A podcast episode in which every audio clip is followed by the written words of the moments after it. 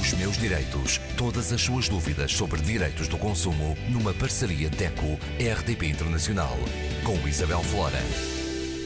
Conosco Graça Cabral, representante da DECO. Graça, em tempo de crise ainda faz sentido falarmos em poupança? Faz, sem dúvida que faz. Em tempo de crise faz uh, todo o sentido, sobretudo, falar em fundo de emergência. Esta é a grande lição dos anos de pandemia. Quem tinha este fundo de emergência, quem tinha esta almofada financeira, digamos assim, passou este período tão difícil da pandemia de uma forma mais equilibrada e, e os dados mundiais dizem até que uh, durante os três anos, e estou a alargar já de 2023, mas durante este período uh, de pandemia, as poupanças conseguidas pelas famílias, na maior parte de, enfim, dos continentes, foram valores interessantes, valores que já não se atingiam há algumas décadas. Mas passado esse período de algum, uh, de algum milheiro, digamos assim, voltamos ao Dia Mundial da Poupança, que se comemora a 31 de outubro e que nos mostra que o mundo está virado mais uma vez do avesso, desta vez com grandes conflitos armados, a guerra da, da Ucrânia e da Rússia, que já tem algum tempo, e agora o conflito do Médio Oriente, que trazem um, grandes reflexos, não só a nível, obviamente, da paz, que talvez seja o mais importante, mas a nível do preço dos combustíveis, logo do aumento do custo de vida, das maiores dificuldades de toda a gente, em toda a parte, que este mundo é uma aldeia global, como todos falamos. E comemorar este dia da poupança acaba por ser até, de alguma maneira, uma ironia. Então, como é que vamos dizer às famílias comecem a poupar?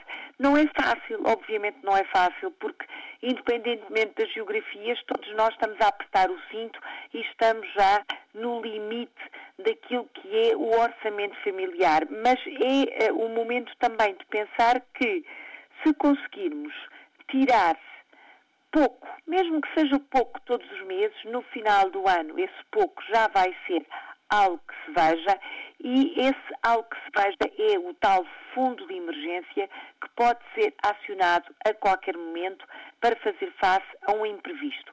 E o imprevisto pode ser no nosso círculo mais fechado, como uma doença, portanto é preciso fazer face à baixa médica, como uh, uma situação de uh, carência de emprego, falta de emprego ou mudança de condições, uma situação inesperada que pode ser ultrapassada, pelo menos no curto prazo, com este fundo de emergência. Na prática, o que é que podemos dizer às famílias? Não esquecer de usar a velha, mas tão eficaz ferramenta do orçamento familiar.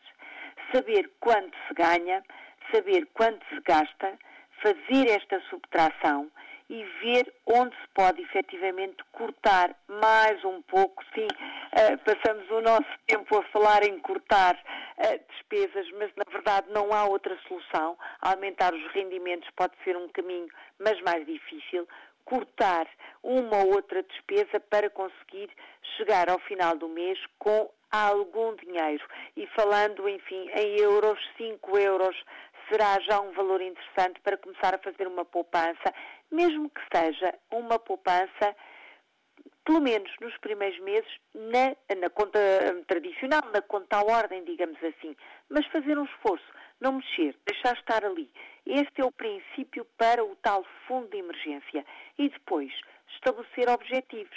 E o objetivo pode ser, ao fim de seis meses, por exemplo, criar um produto de investimento, criar um produto bancário de poupança, pode ser um objetivo, para deixar crescer para, enfim, enfrentar a reforma, por exemplo, ou para comprar um automóvel, para dar entrada para casa, para mudar, remodelar a mobília uh, do quarto, para comprar um equipamento informático novo ou simplesmente para fazer férias. O objetivo é também uma peça fundamental nesta ideia de criar o fundo de emergência.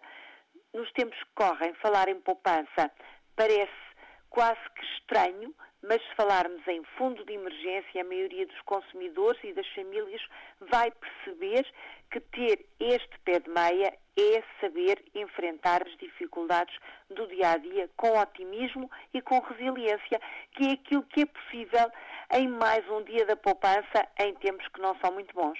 Não é fácil, mas, pelo menos, é uma garantia, não é? É uma garantia, é um desafio que os consumidores podem fazer, colocar a si próprio, a família pode colocar a si própria este desafio.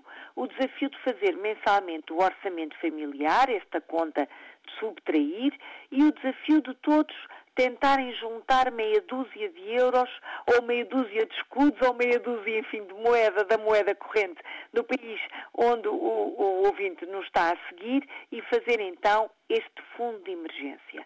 Chamamos-lhe, por enquanto, fundo de emergência, porque é esta função que vai ter esta poupança.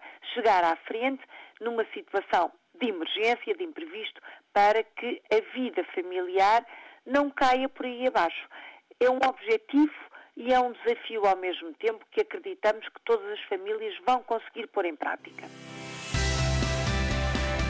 Os meus direitos.